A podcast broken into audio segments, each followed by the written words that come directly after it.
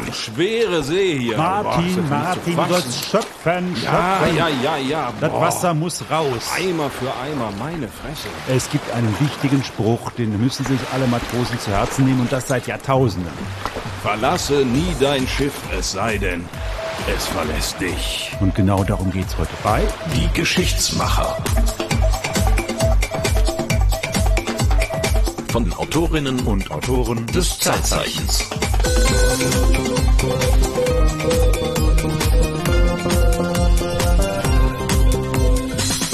Heute begeben wir uns auf hohe See, Martin. Ja, und ganz offensichtlich tun wir das. Also äh, ich, muss ich sagen, normalerweise ist es ja so, dass wir jemanden einladen hier aus dem Zeitzeichen, einen Autorenkollegen, eine Kollegin, die dann von ihren Recherchen berichten. Und äh, normalerweise ist es so, dass wir dann vorher darüber sprechen, was denn so das Thema ist und worum es denn so geht und wo wir vielleicht anfangen und wo das Ganze müssen- hinführt. Wir und diesmal müssen, ist anders. Wir müssen sparen, Martin. Diesmal sind wir beide nur wieder mal alleine. ja, und du hast mir nicht mal verraten, worum es geht. So ist es, so ist es. Aber vielleicht eine Mahnung an all die da draußen, wenn ihr nicht wollt, dass wir weiter sparen müssen, ja? Wenn ihr also wollt, dass dieser Podcast weiter existiert, dann müsst ihr uns empfehlen. Ja, und zwar nicht nur euren Freunden und Bekannten und Verwandten, wie wir das immer so gerne scherzhaft am Ende einer jeden Folge sagen. Wir machen keine Scherze mehr. Es wird nämlich bitter ernst, ja, denn ansonsten wird's schwierig, diese wunderbare Serie fortzusetzen. Über Wasser zu halten, sozusagen. In diesem Sinne.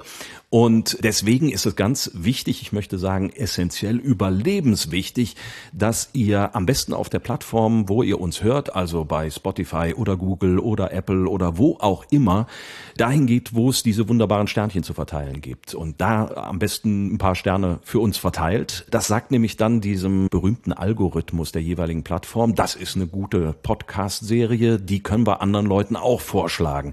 Und wenn das passiert, dann kriegen das andere Leute zu sehen und dann kriegen sie auch unsere Folgen zu hören. Und das wäre sehr wichtig, nicht nur uns, sondern euch auch. Denn ich nehme an, oder wir nehmen an, dass ihr ganz gerne möchtet, dass wir noch die ein oder andere Folge davon machen. Also SOS empfiehlt uns. Und Martin, wir haben angefangen mit Verlasse nie dein Schiff, es sei denn, es verlässt dich. Warum glaubst du, könnte das so sein?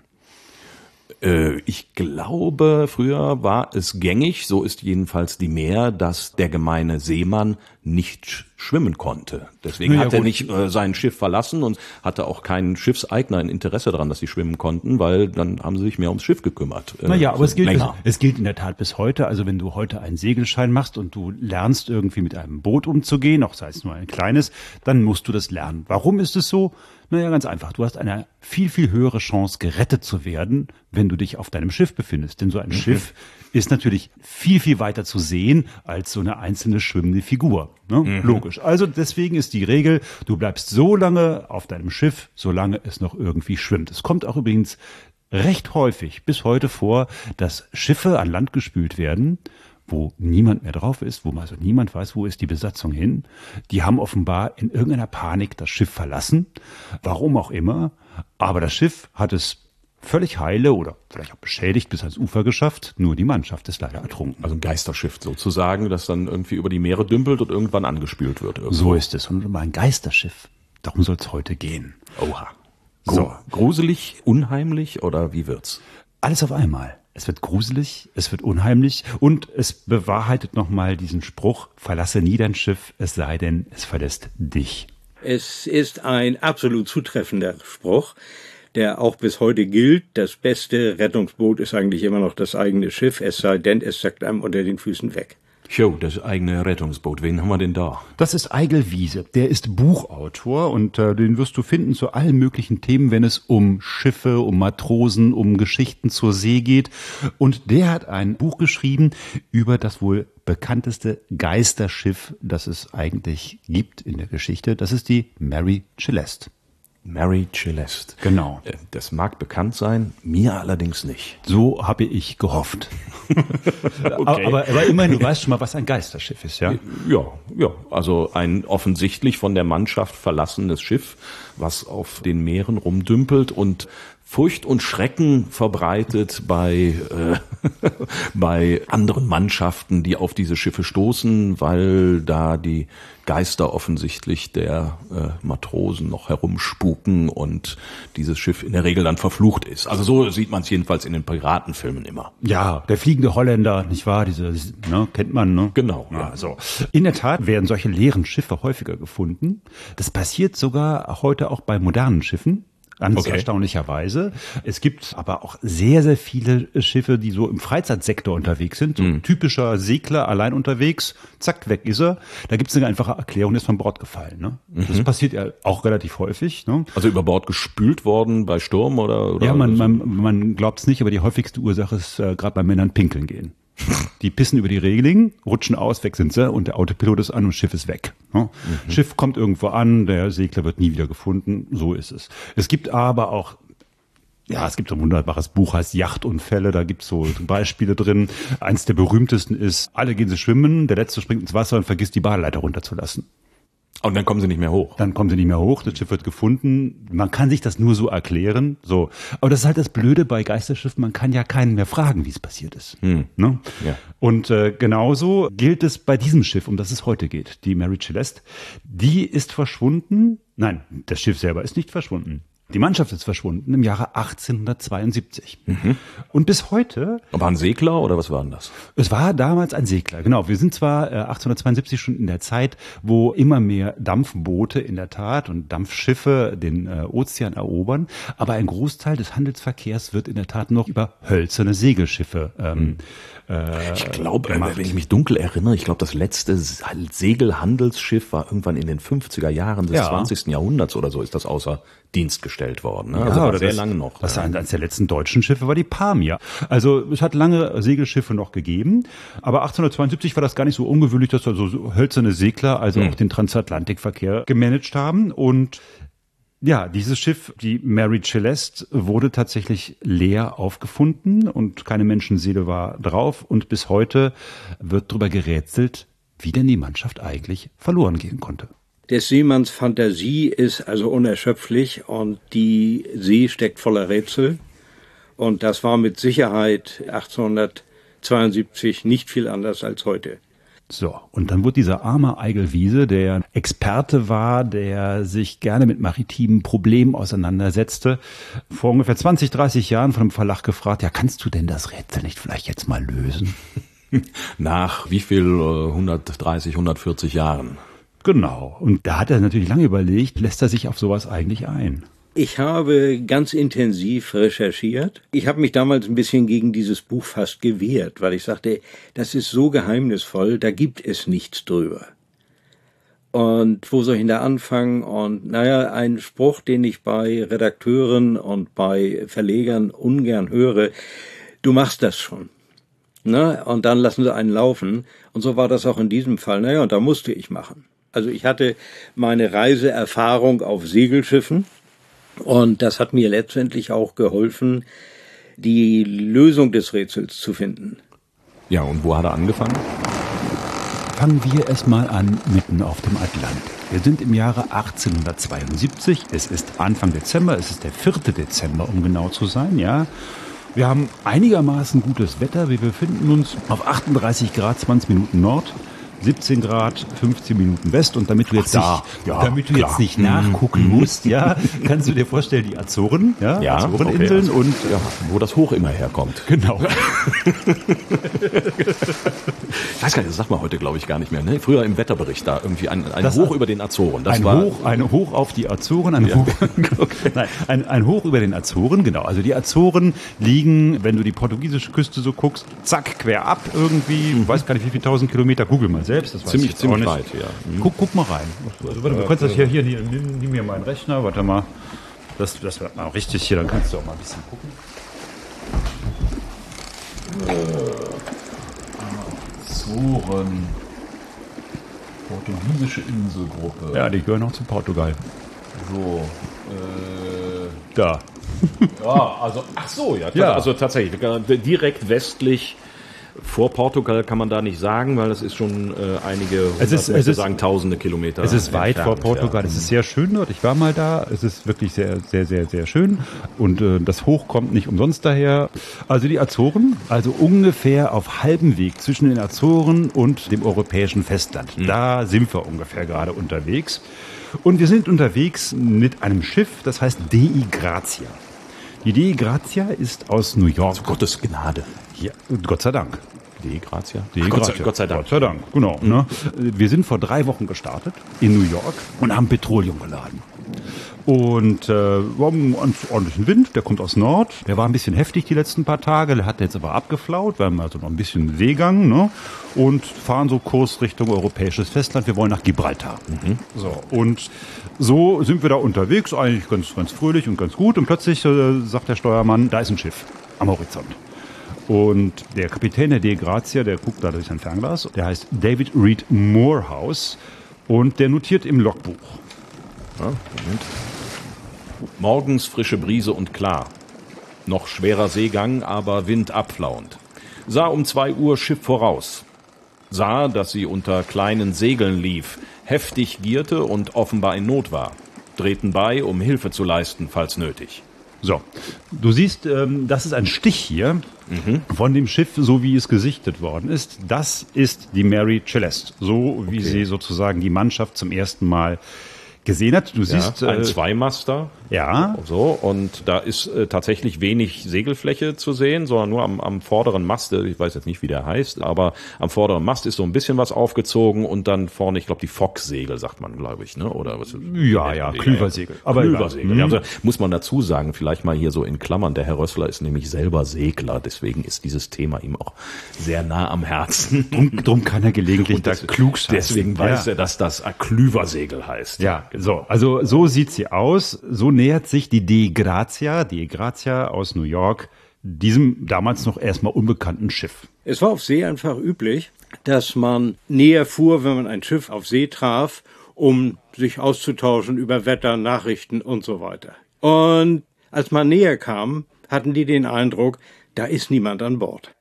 Ja, das ist äh, erstmal natürlich, äh, ja, du hast gesagt, gar nicht so überraschend, weil es öfter vorkommt. Naja, also dass niemand an Bord ist, ist erstmal schon überraschend, Ja, wenn man mm, sich irgendwo, wenn man irgendwo ein Schiff unter Segeln segeln sieht, dann würde man schon erwarten, da ist jemand. So, was würdest du jetzt tun, Martin? Du bist jetzt der Kapitän der De Grazia. Du hast jetzt hier mal die Entscheidungsgewalt. Was machen wir? Naja, also wie gesagt, Funken ist ja eher schwierig, gab es damals nicht. Andere Möglichkeiten, wenn da drauf niemand zu sehen ist, kann man versuchen, da irgendwie ein Boot hinzuschicken, wenn man ein Beiboot hat, um da nachzugucken. Aber das dümpelt ja offensichtlich vor sich hin. Es war ja auch noch relativ schwerer Seegang. Ja, also geht, so, also das muss man sich dann schon gut überlegen. Ne? Also ich meine, der hat ja wahrscheinlich auch einen Termin gehabt, wann er da irgendwo ankommen musste. Ich weiß gar nicht, gibt es da eine Verpflichtung, dann danach zu schauen und gegebenenfalls Hilfe zu leisten? Wie ist das Seerecht? Ne? Ist das, das ist ja, da gibt's ja so, Wie das gibt's ja wahrscheinlich so 1800 Bestimmungen. Wie das 1872 war, keine Ahnung. Aber auf jeden Fall normal wäre gewesen, die hätten sich angenähert, dann kommt normalerweise die Mannschaft an Deck, die winken sich irgendwie zu und man gibt sich ein paar Signale über Flaggen, da kann man vielleicht auch austauschen, wie das Wetter da drüben wird, weil man dann drei Wochen unterwegs ist. Äh, das ist ja alles noch nicht wie heute mit modernen, mit moderner Technik. Man kann Neuigkeiten austauschen, man kann sogar vielleicht in Rufnähe fahren. So, aber da, da scheint offenbar auf dem Deck niemand zu sein. Der Kapitän entscheidet, wir fahren mal näher an das Schiff ran und gucken mal. So. Und als er näher rankommt, sieht er, das Schiff kenne ich. Das ist Ach. die Mary Celeste, weil die Mary Celeste kam auch aus New York, war auch im Handel unterwegs, war eines der typischen Handelsschiffe, auch so ähnlich wie die, die Grazia im selben Geschäftsumfeld tätig, also im Transatlantikhandel. Und er kannte sogar den Kapitän. Und ähm, hat sich sehr gewundert, weil der Kapitän der Mary Celeste galt als ein besonders ja, penibler Mann. Also Puritaner, dem Alkohol abgeneigt und äh, sehr streng und aber auch ein guter Kapitän.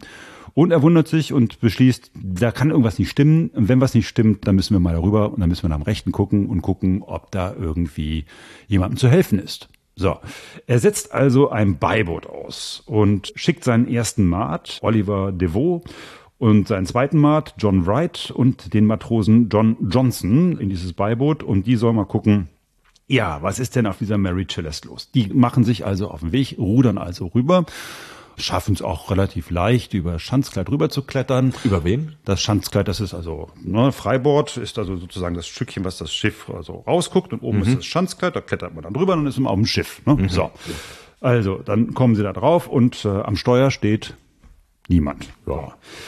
Dann gehen sie runter, gucken im ganzen Boot nach und da ist niemand. Und dann gucken sie in die Küche, da liegen also auch noch so ein paar Sachen rum. Niemand zu sehen. Ne? Und dann fragen sich natürlich schon, was ist denn hier eigentlich jetzt passiert? Und äh, es ist so gewesen, als wäre das gerade verlassen worden oder äh, war aufgeräumt und sonst also nichts zu sehen? Wie, wie, wie Also sah es denn in der Küche? Also Kombüse sagt man ja. Ne? Wie sah es denn in der Kombüse aus? Äh, offenbar alles völlig normal, aber äh, also es gibt, es gibt dann später ganz viele Berichte, dass da noch der Kaffee auf dem Herd gestanden hätte oder so. Das stimmt alles nicht. Nee, es war offenbar schon seit einer gewissen Zeit irgendwie verlassen, aber die Betten waren in der Tat ungemacht. Und äh, so, als wäre da gerade einer rausgestiegen und ist sozusagen los. Und äh, was sie sehr gewundert hat, war, dass die Lukendeckel des Laderaums offen waren. Das sind die Luken, über die man das Schiff normalerweise belädt und die macht man während der Fahrt tunlicherweise zu, damit nämlich da kein Spritzwasser reinkommt und das Boot voll läuft. Ja. Die waren aber sperrangelweit offen und Also das sind diese, diese großen Luken, wo dann die Säcke oder die Paletten dann per Kran rein und rausgehoben wurden. Genau. So, und die standen beide offen, also die vorderen und die hinteren. Im Salon des Kapitäns stand ein großer Koffer. Da waren Frauenklamotten drin. Und ein gut bestückter Nähbeutel lag auch noch rum und eine Sammlung religiöser Bücher. Okay. Ja, Puritaner hast du gesagt. Genau. Ja, ne? gut. Das Schiff ist selbst in einem absolut seetüchtigen Zustand. Es ist auch voll proviantiert. Also guckt nach, was da noch alles so zu essen dann so an Sachen da ist. Alles noch wunderbar.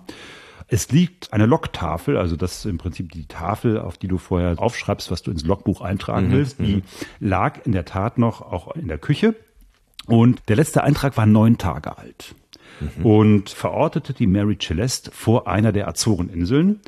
Das ist also mittlerweile ungefähr 750 Kilometer vom jetzigen Fundort entfernt. Also schon eine ganze Weile. So lange muss die wahrscheinlich dann irgendwie doch alleine gefahren sein. Also maximal neun Tage, weil das war Ja. der letzte Eintrag. Das war der letzte Eintrag, genau. So. Jetzt müssen die natürlich eine Entscheidung treffen. Was macht man mit so einem Schiff? Was würdest du machen? Gute Frage. Also, äh, Also sie gucken, noch, sie gucken noch in den Laderaum, ja. Der Laderaum ist voll, das Ding hat Industriealkohol geladen. Dieser Industriealkohol, das wussten sie wohl irgendwie, der war, ja, ich glaube, für Genua bestimmt. Der sollte nach Genua, da, da sollte die Mary Celeste eigentlich auch hin. Ladung sieht vollkommen in Ordnung aus, alles gut. So, was würdest du jetzt tun? Ja, nicht so einfach, weil ich ja mal davon ausgehe, dass die äh, Schiffe damals jetzt auch nicht so wahnsinnig viel Personal an Bord war, dass man da eben mal eine halbe Mannschaft entbehren konnte, um das andere Schiff irgendwo hinzusteuern. Es würde Keine Ahnung. Also hm, eine Möglichkeit ist äh, zu sagen, wir lassen es einfach weitertreiben. Weiß nicht, ob das eine Option wirklich war. Zweite Ja. Möglichkeit wäre gewesen, einen Teil der Mannschaft abzukommandieren und zu sagen, okay, ihr steuert das zumindest bis zum nächsten Hafen. Vielleicht gab es auch noch die Möglichkeit, äh, das Schiff in Schlepptau zu nehmen. So, Schlepptau geht nicht in der Tat, weil die Mary Celeste ist ungefähr genauso groß äh, wie die De Grazia. Das kann man nicht abschleppen mit einem Segelboot, das funktioniert nicht. Zu schwer. Treiben lassen, ja, wäre möglich, aber man muss natürlich sagen, wenn man so ein Schiff findet, das hat ja einen gewissen Wert. Ach so, und dann äh, Also gehört einem das dann oder will man das auf offener Dann See? hat man zumindest einen Anspruch auf sogenannten Bergelohn. Und dieser Bergelohn, das ist viel Geld. Das lohnt sich eventuell, weil es bezieht sich einmal auf das Schiff selber und es bezieht sich natürlich auf die Ladung. Und Ja. ähm, Sie entscheiden sich für eine der Optionen, die du schon genannt hast. Sie stellen nämlich drei Mann ab und sagen, zu dritt versucht ihr jetzt mal dieses Schiff an Land zu segeln. Und äh, der Plan ist, die beiden Schiffe segeln sozusagen nebeneinander und man soll sich nicht aus den Augen verlieren. Das geht eine ganze Weile lang gut. Äh, die Mary Celeste und die De Grazia segeln nebeneinander her, aber es kommt Sturm auf nach äh, einigen Tagen in der Nacht und die beiden Schiffe werden getrennt. Die De Grazia erreicht irgendwann tatsächlich Gibraltar, aber die Mary Celeste ist weg. wieder. Wieder einmal. Und die warten und warten und warten. Und vielleicht ist das der Moment, wo wir mal darüber nachdenken sollten, was für ein Schiff war eigentlich diese Mary Celeste? Und wer waren die Menschen, die da spurlos verschwunden sind? Es gibt in der Tat Schiffe, die haben einen schlechten Ruf. Die haben den Ruf, ein Unglücksschiff zu sein. Sowas gibt es eigentlich bis in unsere heutigen Zeiten. Die Seeleute heuern auch auf solchen Schiffen ungern an. Und dazu gehörte auch die Mary Celeste. Ja, äh, Unglücksschiff. Was macht denn jetzt die Mary Celeste zum Unglücksschiff? Nun, im Laufe ihres Lebens hat man so ein bisschen das Gefühl, ihres Schiffslebens, dass, ähm, ja, dass sie sozusagen das Unglück magisch anzieht. Sie überlebt mehrere ihrer Kapitäne, das ist schon mal das Erste. Und, äh, Aber was heißt, sie überlebt mehrere ihrer Kapitäne? Die sterben dann im Dienst auf See oder was oder wie? Ja, sie sterben, manche im Dienst auf See, manche auch nicht auf See, aber das ist ja immer schon mal ein schlechtes Omen. Und was man sagen kann, allen ihren Besitzern, und sie hatte viele Besitzer, hat sie immer nur Verluste eingefahren. Vom Stapel gelaufen ist die Mary Celeste im Juni 1861. Und dann hieß sie auch nicht Mary Celeste, sondern sie hieß Amazon. Amazon. Wie der Versandhandel, genau. Ja, ich wäre jetzt auf Urwald gegangen, aber gut. Ja, Ja. Versandhandel passt ja dann in dem Sinne für ein Handelsschiff auch sehr schön. Ja, ja, also wie, wie, Amazon. wie, Okay. die Amazon of Parsborough. Parsborough ist eine Stadt in der Bay of Fundy, das ist Neuschottland. Eine sehr raue Gegend, wo viele Schiffe gebaut werden und sehr, sehr stabile Schiffe, denn in der Bay of Fundy ist sozusagen der Tidenhub, also der Unterschied zwischen Ebbe und Flut, weltweit am höchsten. Okay. 20 Meter. Also wenn du mal, wenn du mal so guckst, so ein Saint-Malo in Frankreich, Ja, wo wir ja. das ja schon so kennen, das sind so maximal 12 Meter. In der Bay of Fundy sind es 20.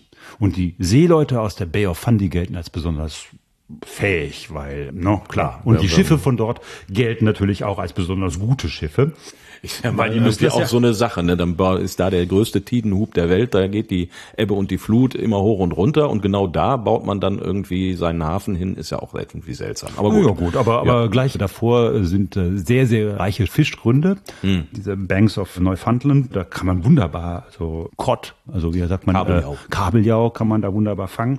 Also das ist eine sehr traditionelle Gegend, wo also Schifffahrt groß geschrieben wird. Und da damals gab es eine neue Werft, Joshua Davis hieß die.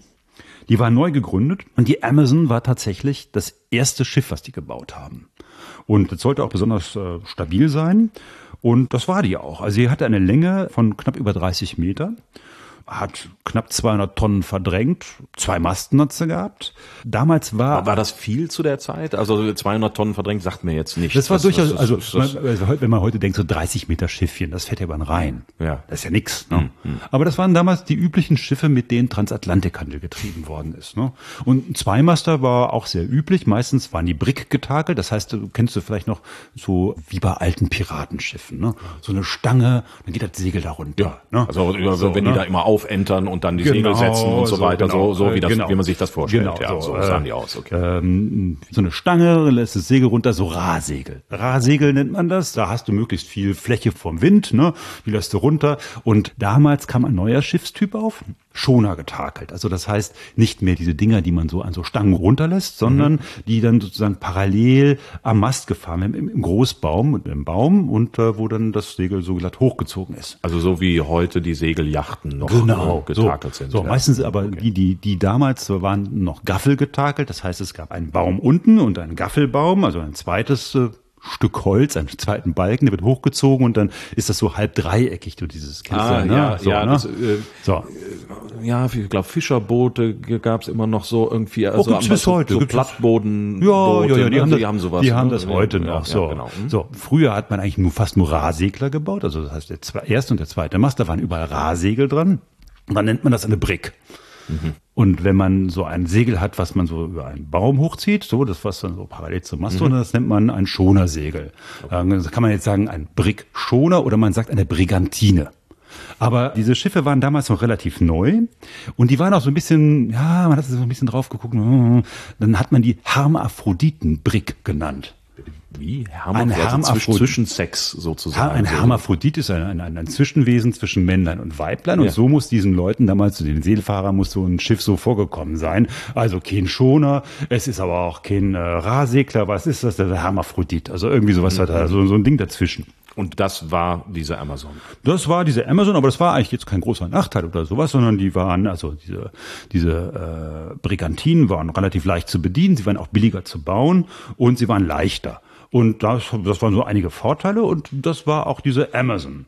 Nun, schon beim Stapellauf ging es sozusagen, naja, das Schiff wurde nach dem Stapellauf dann eingetragen im kanadischen Schiffsregister.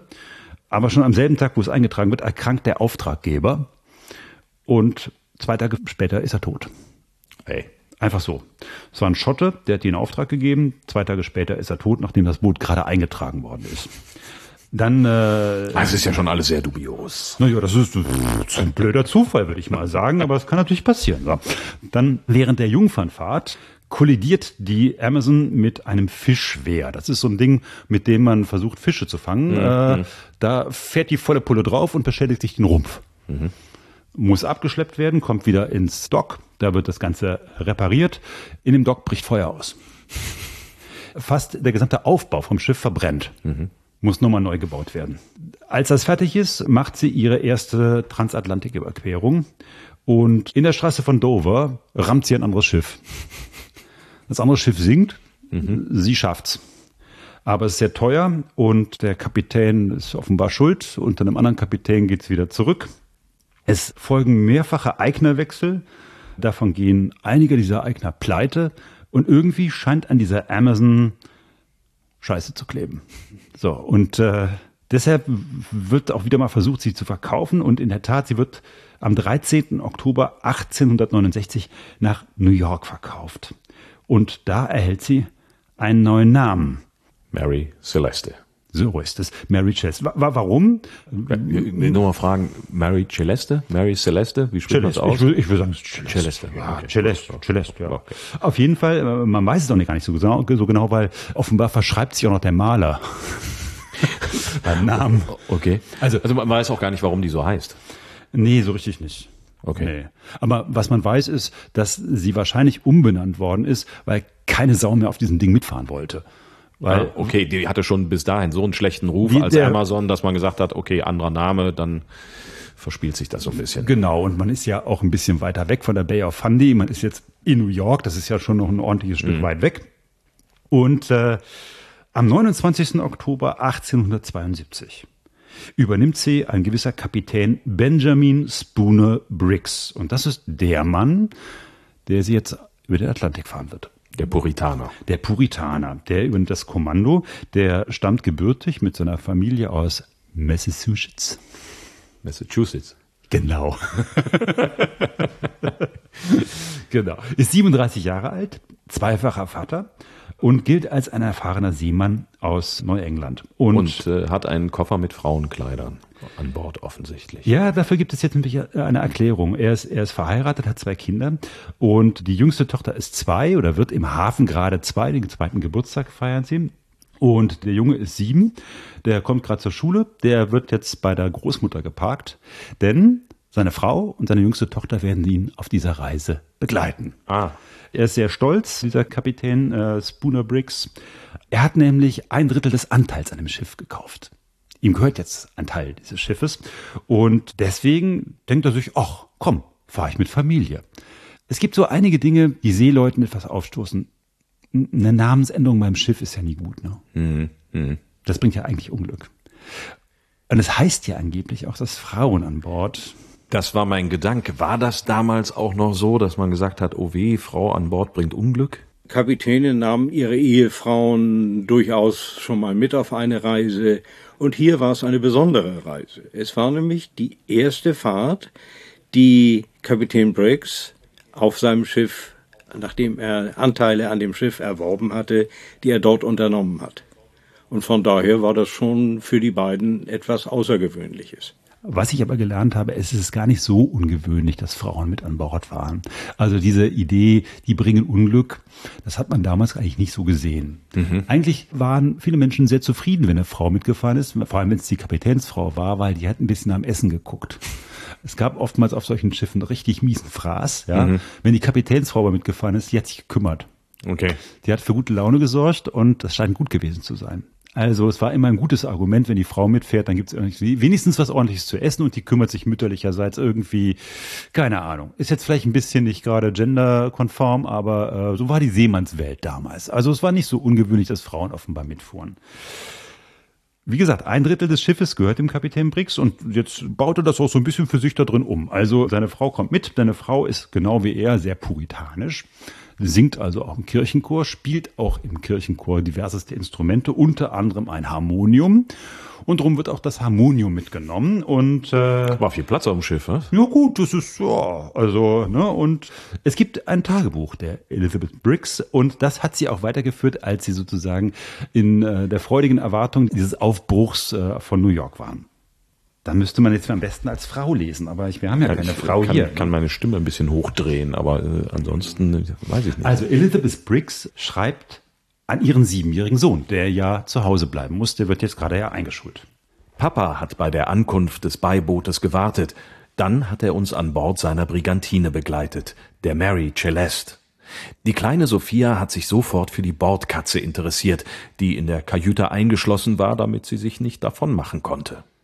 Du kannst dir gar nicht vorstellen, wie glücklich deine kleine Schwester war, als Papa ihr zwei Puppen gegeben hat. Ich habe bei Sonnenuntergang auf meinem Harmonium gespielt. Dann habe ich die kleine Sophia mit ihren beiden Puppen ins Bett gebracht.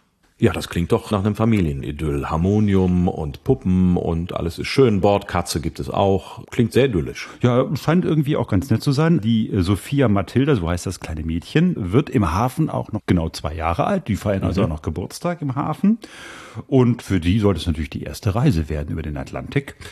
Aber gab es da keine Befürchtungen? Ich meine, so riesig war das Schiff ja nicht irgendwie. Also das ist äh, 30 Meter, ist Durchaus handelsübliches Schiff, äh, erfahrener Mann, dieser Kapitän Briggs, der hat schon ganz andere Schiffe über den Atlantik gesegelt. Das scheint äh, niemanden wirklich beunruhigt zu haben. Ne? hat man so gemacht, kann man nicht anders. Ne? Genau. Zielhafen ist übrigens Genua. Wer, Okay. möchte, wer möchte da nicht mal hin? Ist doch ganz schön. Und geladen sind knapp über 1700 Eichenfässer und äh, Roteiche. Und in diesen Nur, Fässern, nur die Fässer oder ist da was drin? da ist Industriealkohol drin. Dieser Industriealkohol soll also nach Genua.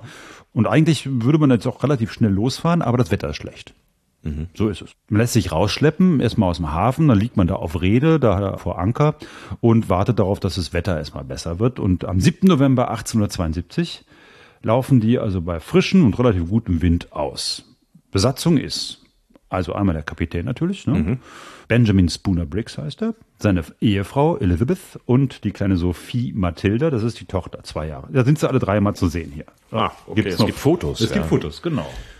Okay, also der Kapitän sieht noch relativ jung aus. Was hast du gesagt? 37 oder was Ja, war das genau. zu dem Zeitpunkt? Ja, sieht da also jetzt nicht irgendwie wettergegerbtes Gesicht oder irgendwie sowas, aber so ein, Immerhin Seemanns, Seemannsbart, so, ein- so ein Seemannsbart, ja. Lincoln-Bart ist das, glaube ich, so gewesen und äh, bisschen wallende Haare. Und äh, seine Frau sieht auch noch sehr jung aus, also streng gescheiteltes Haar, so lächelt aber in die Kamera, ganz ganz sympathisch, in der Kleidung der Zeit, züchtig äh, hochgeschlossenes Kleid. Ja, und dann eben ein kleines Kind, das ist die Tochter Sophie Mathilda steht da, ja, genau. Also, das ist die Familie und mitfahren dann noch äh, die normalen, üblichen sieben Mann Besatzung. Das ist der erste Mart, das ist ein Amerikaner, verheiratet äh, übrigens mit der Nichte des Reders. Der zweite Mart stammt aus Dänemark, lebt aber auch schon in, seit längerer Zeit in New York, verdingt sich da auch als Seemann schon seit einer ganzen langen Zeit und beide kennt der Kapitän auch schon länger, also sie haben schon mehrere Fahrten zusammen gemacht. Ein Mann aus Brooklyn ist Koch, die kennen sie ja auch schon. Also es scheint irgendwie ganz familiär, aber wer jetzt dazu kommt, das ist interessant. Nämlich vier Deutsche. Ah, Ja, vier Deutsche sind mit an Bord. Zwei Mann stammen aus Föhr, also der Insel Föhr. Und die sind nach einem Schiffbruch nach New York gekommen, wo sie alles verloren haben. Und haben dann angeheuert und wollten wieder zurück in die Heimat. Ach so, das war so ein, so ein, ein, so ein Einbahntrip sozusagen. Die wollten nur einmal noch mal über den Atlantik Genau. und haben dann angeheuert, um wieder nach Hause zu kommen. So, und dann gab es noch einen Mann, der stammt von der Insel Amrum und ist äh, der Sohn eines, eines bekannten Grönlandfahrers gewesen, also jemand, der eigentlich Robben und Wale jagt, ne, hat sich aber offenbar als, als äh, Matrose verdingt. Und der letzte Matrose, da weiß man nicht mehr genau, wie er heißt, der steht in dem, im Schiffsregister als Gottlies Gottschad. Wahrscheinlich heißt er aber Gottlieb Gottschalk. Herkunft ist unbekannt, aber auch ein Deutscher offenbar. Also vier Deutsche und drei Amerikaner. Aber dieser Spooner Briggs, also der Kapitän, ist ganz guter Dinge. Er schreibt an seine Schwiegermutter. Ich fühle mich seit der Ankunft von Sarah und Sophia wie zu Hause. Der zweite Offizier und der Steward scheinen mir brave und gute Menschen zu sein. Ich hoffe auf eine angenehme Reise. Unser Schiff ist in einem perfekten Zustand. Ja, dann kann's ja losgehen. Genau. So, jetzt wird das Schiff rausgeschleppt, ja.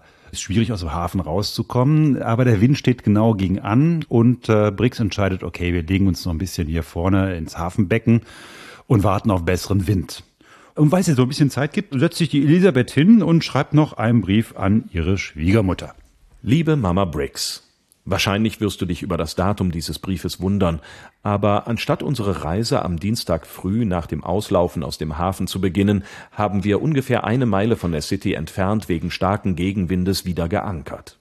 Ben sagte mir, dass das Wetter draußen sehr schlecht sei und dass wir nicht viel gewonnen hätten, wenn wir draußen auf dem Meer herumkreuzen würden. Heute laufen wir nun bei frischem und gutem Wind aus und hoffen, den Atlantik zu erreichen, ohne noch einmal ankern zu müssen.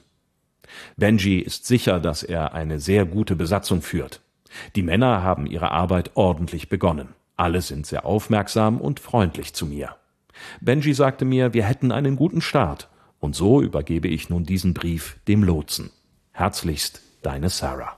Dies wird das letzte Lebenszeichen sein, was es von der gesammelten Mannschaft, in dem Fall von Elizabeth Briggs, gibt. Wie es weitergeht mit Elizabeth Briggs, Captain Briggs und der ganzen Mannschaft und der Mary Celeste, das erfahrt ihr in der nächsten Folge von Die Geschichtsmacher. In der ihr übrigens auch was gewinnen könnt, nämlich das neueste Buch zum Thema, geschrieben von Eigel Wiese. Wenn euch dieser erste Teil der Geschichtsmacher zur Mary Celeste gefallen hat, dann sagt es allen Freunden und Bekannten äh, Seglern und anderen Seefahrern. Und Leichtmatrosen. Leichtmatrosen, Schwermatrosen, Kapitänen. Und wenn es euch nicht gefallen hat, dann sagt es doch bitte uns, aber nur uns unter www.diegeschichtsmacher.de. Dort findet ihr alle Möglichkeiten, um mit uns in Kontakt zu treten. Und wir freuen uns, wenn ihr uns schreibt oder uns Nachrichten hinterlasst oder wie auch immer. Und ich kann nochmal darauf äh, insistieren, beim nächsten Mal gibt es was zu gewinnen. Das heißt, da müsst ihr uns aber schreiben. Jawohl, so ist es. Und nicht vergessen, auch auf der Plattform, wo ihr diesen wunderbaren Podcast hört, bitte einen Kommentar hinterlassen. Das gibt's ja bei den meisten Plattformen auch eine Möglichkeit, äh, wie es euch gefallen hat. Und wenn es da sowas gibt wie eine Sternebewertung, Herzchen oder was man da so alles macht. Wir brauchen auch, eure jawohl. ultimative Lobhudelei, sonst geht das hier nicht vorwärts. Ja, um genau. das nochmal ganz klar zu sagen. So, eine nächste Folge wird es aber auf jeden Fall geben, nämlich den zweiten Teil zur Mary Celeste. Und bis dahin sagen wir erstmal Danke danke fürs Zuhören und bis bald. Ahoi. Tschö.